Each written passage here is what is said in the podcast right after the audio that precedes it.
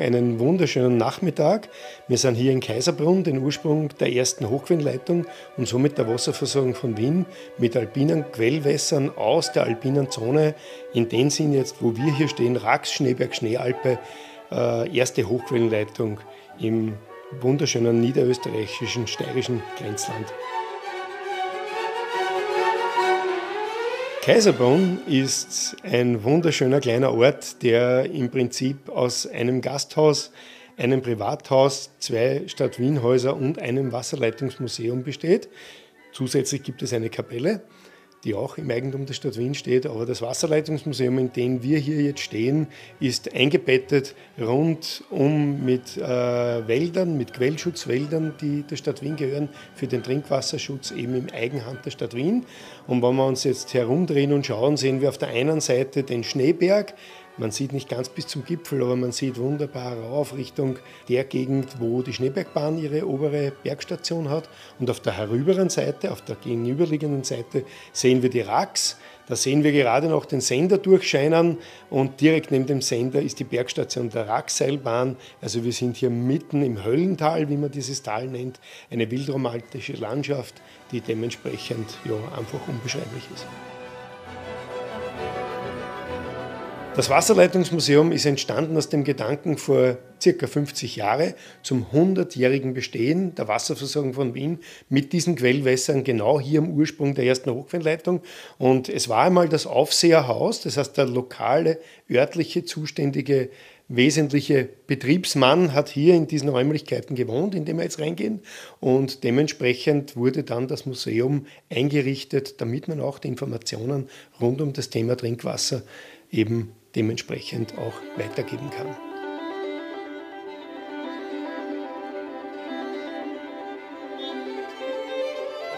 Am besten beginnt man immer am Anfang. Es beginnt, wenn du ins Historische Museum reingehst, siehst du die äh, Erstinformationen über, wo die Wasserversorgung hergekommen ist. Kurzer Hinweis, Nomadentum, sesshaft werden, Wasserversorgung als wesentliches Thema. Das heißt, es hat sich aufgehört von Wasserloch zu Wasserloch oder Wasserstelle zu Wasserstelle ziehen, sondern hat dann natürlich Plätze gesucht, wo Wasserversorgung lückenlos zur Verfügung stand, das ganze Jahr. Das war meistens bei Flüssen oder anderen Möglichkeiten, wo man eben diese Ressource Wasser auch verfügbar hatte. Wir sehen dann hier im Historischen Museum in diesem ersten Raum eine Zusammenfassung von vielen äh, verschiedenen Möglichkeiten, wie die geschichtlichen Aufbereitungen waren. Wir sehen das über zum Beispiel Griechenland, Entwicklungen so von 1600 vor Christus. Ganz wesentlich Wien zur Römerzeit oder Rom als solches überhaupt, die ja die Wasserversorgung auf ein ganz anderes Niveau gehoben haben äh, und dementsprechend auch Wien ja zur Römerzeit seine Gründung fand mit einer Legionssiedlung. Das wird hier auch dementsprechend dargestellt und mit dem Niedergang des Römischen Reichs war auch diese Siedlung dann äh, nicht mehr so in Funktion und es hat sich erst im, sagen wir mal, Mittelalter, das heißt erst im 9., 10. Jahrhundert, hat sich dann erneut eine Siedlung gebildet auf Basis des alten Legionslagers und dementsprechend hat sich das Ganze entwickelt bis letztendlich hin zur mächtigen Burg. Das ist keine Spezialität von Wien, sondern das war bei allen großen Siedlungen im Mittelalter, dass es hygienische äh, problematische Situationen gab, Cholera, Typhus, Ruhrpest etc., diese ganzen Hygienekrankheiten.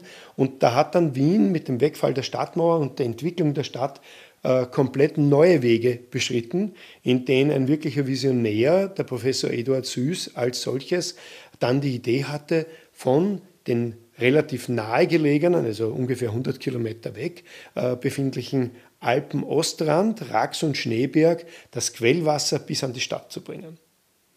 Das war ein abenteuerlicher Gedanke, der ja als Visionär dann zum Teil äh, wirklich starken Gegenwind hatte, weil es für nicht wirklich durchführbar gehalten wurde. Und es war auch von den anderen Varianten, die es gab, nicht unbedingt die kostengünstigste Variante. Heute wissen wir, dass das langfristig gesehen die wohl klügste Entscheidung war, sich das frische Quellwasser aus den Bergen direkt in die große Stadt zu holen.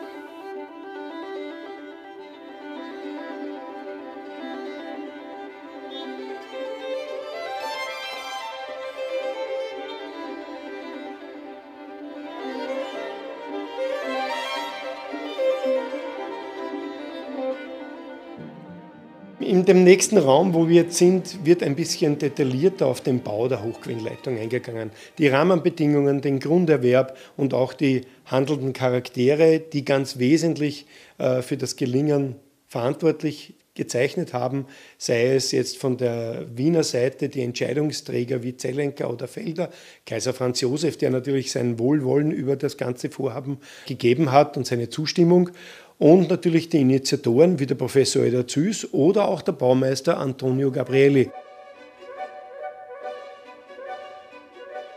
Das Wasser läuft ohne Wasserpumpe im freien natürlichen Gefälle bis nach Wien durch dieses Bauwerk, dieses wirklich fast 100 Kilometer lange Bauwerk, direkt aus dem Quellgebiet bis zum Behälter Rosenhügel im Süden von Wien. Dementsprechend klug angelegt die ganze Leitung mit dem Verlauf, dass man möglichst wenige Höhenmeter verschenkt am Weg nach Wien und der Behälter Rosenhügel so situiert, dass er eigentlich höhenmäßig wesentlich über der restlichen Stadt war und nur ganz, ganz wenige Bereiche nicht gravitativ, also ohne Pumpen, sondern mit Hilfe der Technik dann versorgt werden mussten, was den Betrieb wesentlich vereinfacht hat. Man muss sich wirklich in die Zeit zurückversetzt denken, was es an Infrastruktur gab. Es gab keine Bagger, es gab keine großen Maschinen in dem Sinn, wie wir sie heute kennen. Also Microtunneling oder irgendwelche anderen technischen äh, Möglichkeiten hatte man damals selbstverständlich nicht. Das heißt, so gesehen die ganze Logistik und die ganze äh, Bereitstellung der Baumaterialien am richtigen Ort zur richtigen Zeit auf der ganzen langen Strecke bis nach Wien mit in Summe mehr als 10.000 Arbeitern. Das muss man sich einmal aus der Logistikseite denken, wie das ausgesehen haben muss. Also das waren wirklich fantastische Leistungen, die wir uns heute so im, Baubetrieb gar nicht mehr vorstellen können. Der Transport erfolgte mit Pferdefuhrwerken, das heißt die äh, Hochquellenleitung selber, das Bauwerk der Leitung, der sogenannte Leitungskanal, ist ein gemauerter Leitungskanal. Es war damals technisch noch nicht so möglich, große Druckrohre in der Dimension zu fertigen, wie man sie brauchte, und hat sich diese Technik eher von den Römern abgesehen. Äh, diese Aquadukt, dieses Wasserbauwerk als gemauerter Leitungskanal war eben schon den Römern bekannt. Also man kennt ja diese Bauwerke, äh, wenn man Rom besucht, kann man die eben dementsprechend auch zum Teil besichtigen. Man hat wirklich eine Sohle hergestellt, ein, ein Fundament, auf die man dann äh, ein Mauerwerk errichtet hat mit einem Gewölbe oben. Meistens das Ganze in die Erde hineingegraben, damit es sicher ist vor Frost oder vor Einwirkung von äh, Fremdeinwirkungen eben und dementsprechend dann wieder zugeschüttet, damit dieses Bauwerk sicher gut äh, geschützt ist. Es ist oben das Gewölbe drüber gebaut, aus statischen Gründen, meistens dann eine Dichtschicht aus Lehmschlag oben drüber, damit Oberflächenwässer nicht eindringen können. Und so gesehen hat man das Bauwerk ausgezeichnet gebaut und geschützt, denn der Leitungskanal, dieses Bauwerk, ist immer noch dieser gemauerte Leitungskanal, Fertigstellung 1873. Selbstverständlich muss dieses Bauwerk wie jede technische Einrichtung serviciert, gewartet und kontrolliert werden. Das ist Teil des laufenden Betriebes. Dazu gibt es viermal im Jahr außer Betriebnahmen, äh, wo man dann diese Servicearbeiten durchführt. Aber das Bauwerk selber ist einfach in fantastischem Zustand.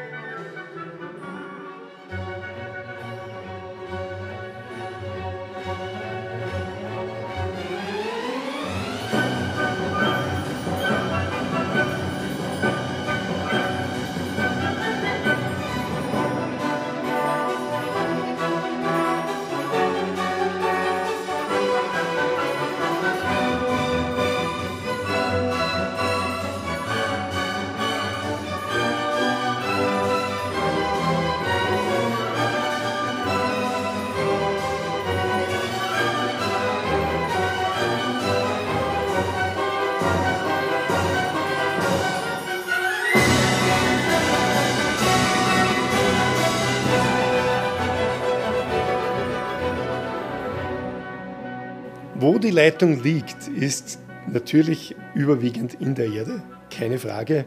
Äh, wenn wir uns jetzt da umdrehen und schauen, wir sehen hier die Kaiserbrunkwelle.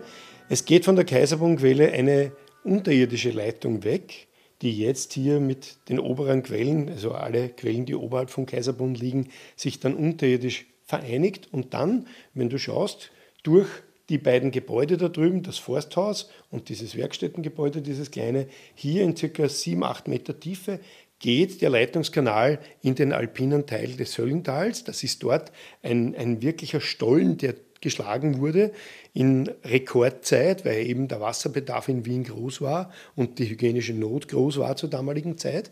Und äh, es geht dann das Höllental entlang. Man geht mit der Trasse entlang auf einer Seite des Schwarzer Flusses und kommt dann eben in Hirschwang in den Bereich der Windbrücke raus. Wir sehen auch hier auf dieser generellen Darstellung, dass man dann durch Reichenau, Bayerbach nach Glocknitz-Ternitz rauskommt und dann sich auf der, wenn man das äh, Schwarzertal hinausschaut oder auch Richtung Wiener Becken, dann auf der eher linken Hangseite möglichst hoch durch die äh, Bereiche von Neunkirchen, Wiener Neustadt, Baden, Mödling bis letztendlich hin in das Stadtgebiet von Wien, wo beim Behälter Rosenhügel die erste Hochquellenleitung als Bauwerk endet.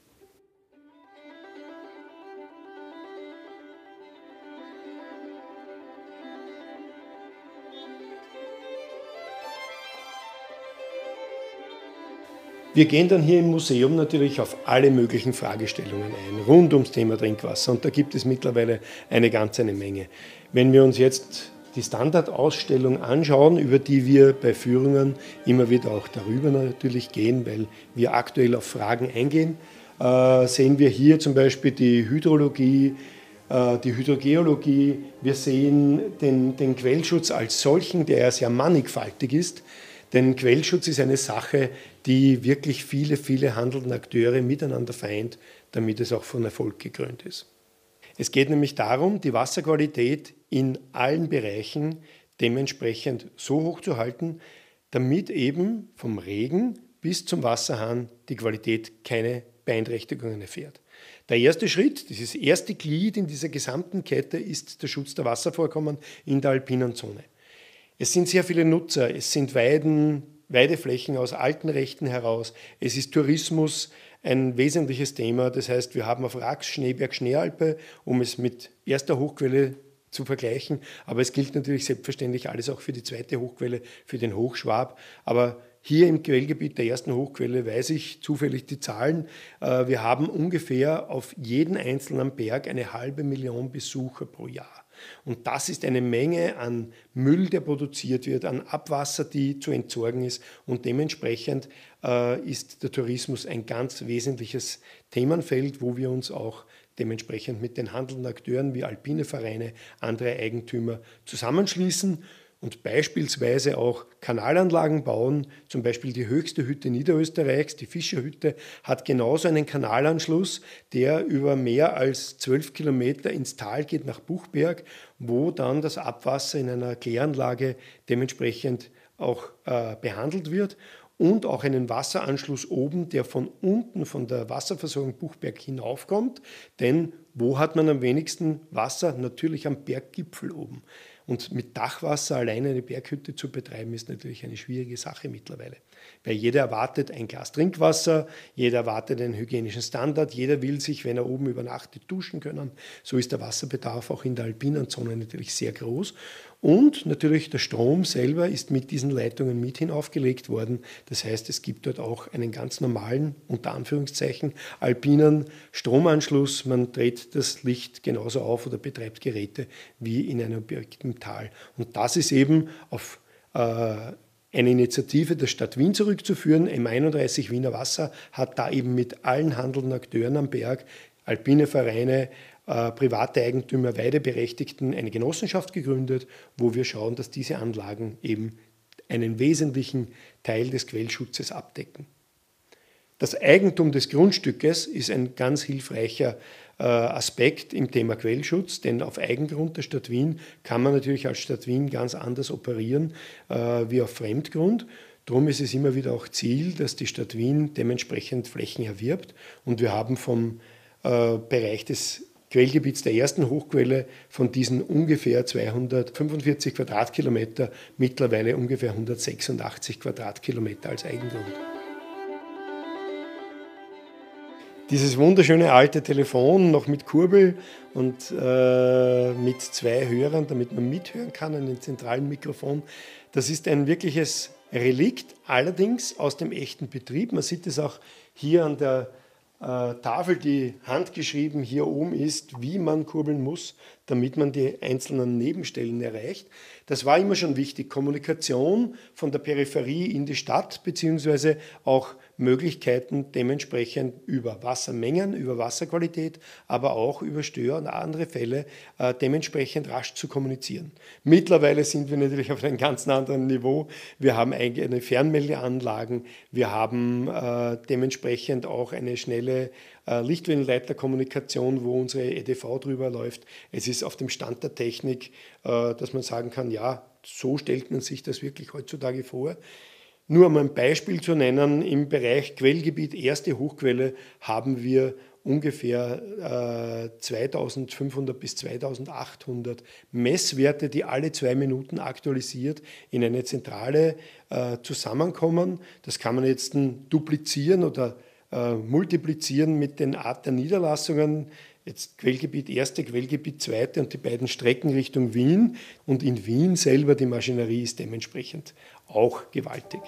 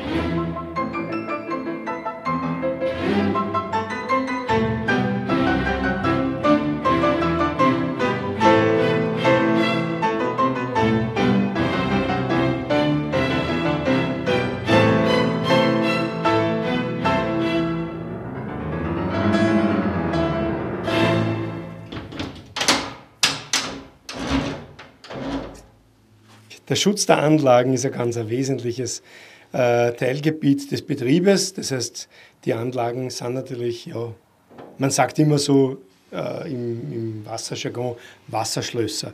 Das hat schon eine gewisse Bedeutung, denn der Schatz, der da drinnen liegt, ist natürlich, ich sage einmal, unbezahlbar, besonders in Blickrichtung Zukunft. Und es liegt uns am Herzen, dass das auch sicher verwahrt ist, ganz klar.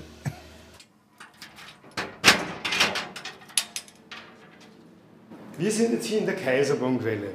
Die Kaiserbrunquelle, der Ursprung der Wasserversorgung von Wien mit Quellwasser, historisch gesehen das Original und erste Bauwerk äh, für die Wasserversorgung von Wien, ist genauso jetzt hier, wie es vor beinahe 150 Jahren auch der Fall war. Das Bauwerk ist unverändert, es steht unter Denkmalschutz und allein wenn wir uns jetzt anschauen, diese Optik, dieses ja, kristallklare Quellwasser, was hier unter uns fließt, dann ist das schon sehr imposant.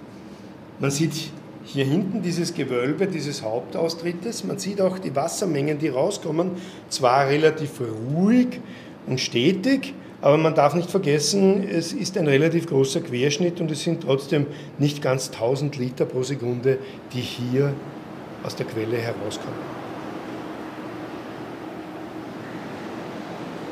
Gibt zum Beispiel unter uns da ein Messgerät, was wir hier jetzt sehen. Es gibt aber viele Messgeräte, die wir so nicht sehen. Äh, hier zum Beispiel wird Wasserqualität und dementsprechend hier rüben auch die Menge dementsprechend gemessen und man weiß ganz genau, wie viel Wasser kommt von der Quelle, wie viel leiten wir Richtung Wien ein und in welcher Qualität ist dieses Wasser. Denn wenn durch Trübungen bei Starkregenereignissen oder starker Schneeschmelze die Wasserqualität nicht entspricht, dann haben wir so viele Restressourcen mit anderen Quellen, dass wir dementsprechend dann diese eine Quelle ausleiten können und so der Natur zurückgeben. Unsere Anlagen sind wirklich toll am Stand der Technik, darauf schauen wir und das seit mehr als 150 Jahren. Und große Dinge, wo man jetzt sagt, bah, da war die Wiener Wasserversorgung aber in Gefahr, das gab es praktisch nie. Der Wasserstand richtet sich danach, wie viel Wasser zuläuft und wie viel Wasser zeitgleich abläuft. Würde man den Abgang Richtung Wien hier auf der herüberen Seite zumachen, würde in wenigen Minuten das ganze Bauwerk äh, dementsprechend äh, einen viel höheren Wasserstand erfahren und es würde automatisch in den Überlauf gehen und dann Richtung Schwarzer Fluss in den Vorfluter ausgeleitet werden. Was wir aber natürlich nicht wollen, denn die Wassermenge ist von hervorragender Qualität und äh, es ist dementsprechend die Menge auch, die wir derzeit unter anderen Quellen, die wir einleiten, also die Kaiserbrunn-Quelle ist ja nicht das einzige Fassungsbauwerk. Wir haben 30 Quellen und Fassungsanlagen im Bereich der ersten Hochquelle, noch einmal so viel auf der zweiten Hochquelle und in Summe stehen der Stadt Wien 70 Fassungsanlagen zur Verfügung, um eben pro Tag durchschnittlich 390.000 Kubikmeter für unsere Wiener Bevölkerung zur Verfügung zu haben. Das, was wir jetzt tun können, können wir leider mit den Besuchern im Museum nicht machen, dass wir direkt zum Quellspalt schauen in die Kaiserbrunnquelle, wo das Wasser dementsprechend auch aus dem Berg direkt herauskommt.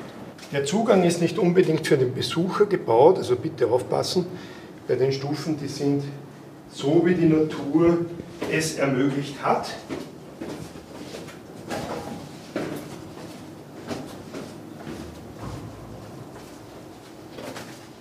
Das ist jetzt für mich genau genommen der, persönlich gesprochen, der wohl magischste Ort der Welt.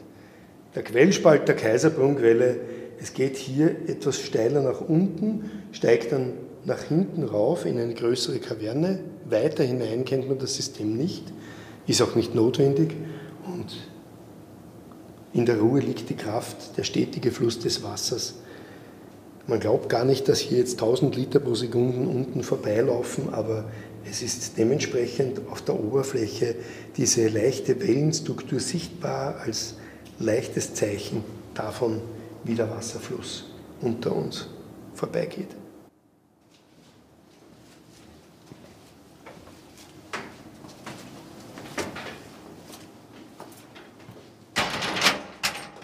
Danke fürs Zuhören, danke für die Einladung zum Interview und ich kann nur einladen, kommt nicht nur und horcht euch das an, sondern kommt vorbei und schaut euch das an.